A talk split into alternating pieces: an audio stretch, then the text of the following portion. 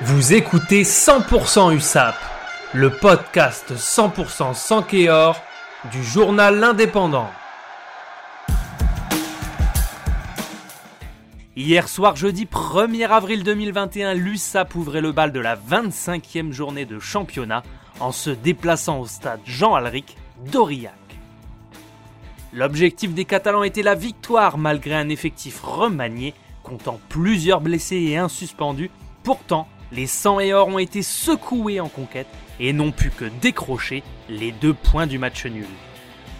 Face à des Cantaloups décomplexés qui ont bravement défendu leur ligne, les Catalans ont été bougés en mêlée et en touche, des Catalans heureux tout de même de leurs 90 points en championnat, selon les propos de Patrick Arletaz, et qui reprennent provisoirement la tête de Pro D2, même si à l'issue du match, le coach confesse qu'il y a tout de même deux ou trois questions à se poser. Le 15 catalan était donc remanié avec toutefois Walker, Lam et Kubrayashvili, Laboutelé, Héroux, Karl Château titulaire, Faléafa, Bachelier, Tom Écochard et Ben Volavola, Pujol, De La Fuente, Acebes, Dubois et Farnou. Le score de 21-17 pour les locaux à la mi-temps reflète bien le jeu de ping-pong que se sont livrés les deux équipes sur le terrain, avec trois essais partout.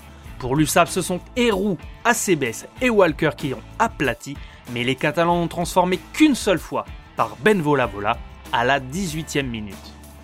Lors de la deuxième période, l'USAP aurait pu clairement perdre le match. Arletaz, le coach catalan, l'a dit, on ne méritait pas de gagner, mais c'est grâce au dernier contre Sankeor que Tristan Laboutelet vole les deux points du match nul grâce à un dernier essai qu'Ecochard a transformé, lui qui avait aussi réussi sa pénalité à la 57e minute.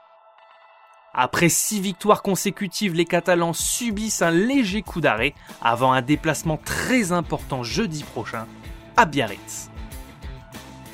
C'était 100% USAP, le podcast 100% sans Kéor, réalisé à partir des écrits de Laura Cosanias et Johan Lemort.